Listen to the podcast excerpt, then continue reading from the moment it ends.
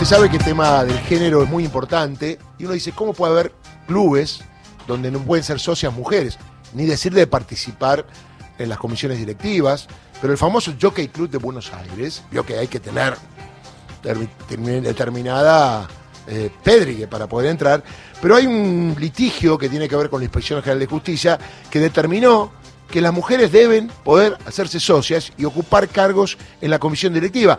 Pero parece ser que esa decisión no quiere ser acatada por el club, que recurre a la justicia, y la justicia comercial, que no lo ve bien a nuestro amigo Ricardo Nissen, cada vez que algo resuelve la Inspección General de Justicia, dice no, no corresponde. De hecho, Ricardo Nissen le ha pedido el juicio político a varios integrantes de la Cámara Comercial. Estamos en contacto con Manuel Cuñas Rodríguez, subinspector general de justicia. ¿Qué tal, Manuel? ¿Cómo le va? Darío Villarroel, a quien pase lo que pase. Buenos días, un placer. ¿Cómo está ese tema? Porque uno dice, es normal que las mujeres deban poder ser socias o participar, pero parece que en el Jockey Club no se puede, ¿no?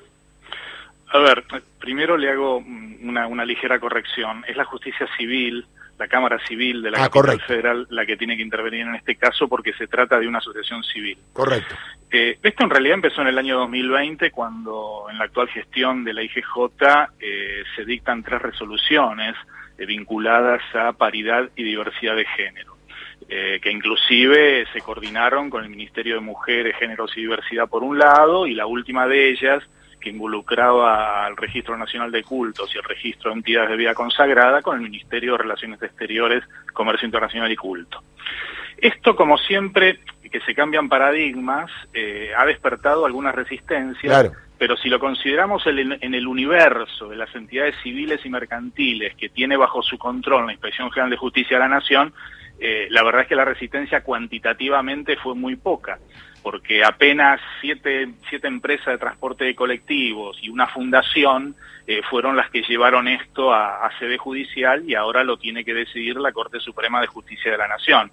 Quiero decir con esto que cientos de miles de entidades eh, han admitido la paridad y diversidad de género en punto a las resoluciones dictadas por la IGJ. Igual llama la atención que sea la Corte la última instancia porque algunos se han opuesto a esto que es y debe ser natural ya a esta altura, ¿no? Debe ser natural, pero ¿sabe lo que ocurre? Eh, se lo puedo sintetizar eh, con una frase, eh, que es un proverbio chino. Es decir, cuando hay vientos de cambio, algunos levantan muros y otros construyen molinos. Nosotros somos estos segundos, digamos. sí, ya lo sé. y hay algunos pocos, pero muy intensos, que levantan muros y se oponen eh, a este cambio de, paradigma en donde géneros diversos del masculino, el más importante el femenino, y otros en el, en el, en el arco iris de la diversidad, puedan también integrar los órganos de dirección y eventualmente de fiscalización de entidades civiles y mercantiles y por supuesto poder afiliarse. ¿Qué es lo que pasa con el jockey?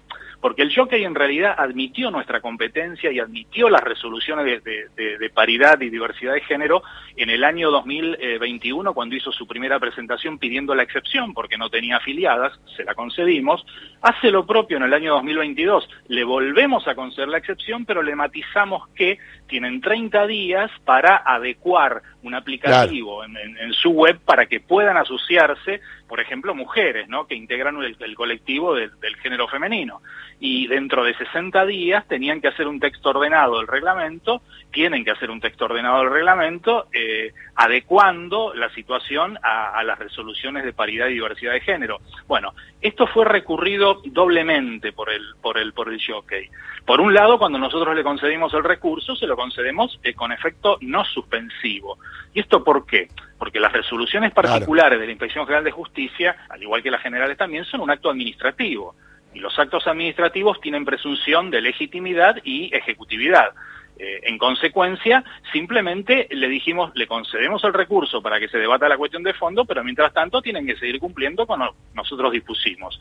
Ellos fueron en queja a la Cámara Civil, eh, y la Cámara Civil, eh, sin basarse, digamos, en norma alguna, pero sí en, algunos precedentes y desoyendo otros precedentes importantes de la Corte Suprema y de la propia Cámara Comercial, eh, le da efecto suspensivo al recurso. Es decir, deja stand-by las consecuencias de la resolución particular que la IGJ dictó en junio del presente año.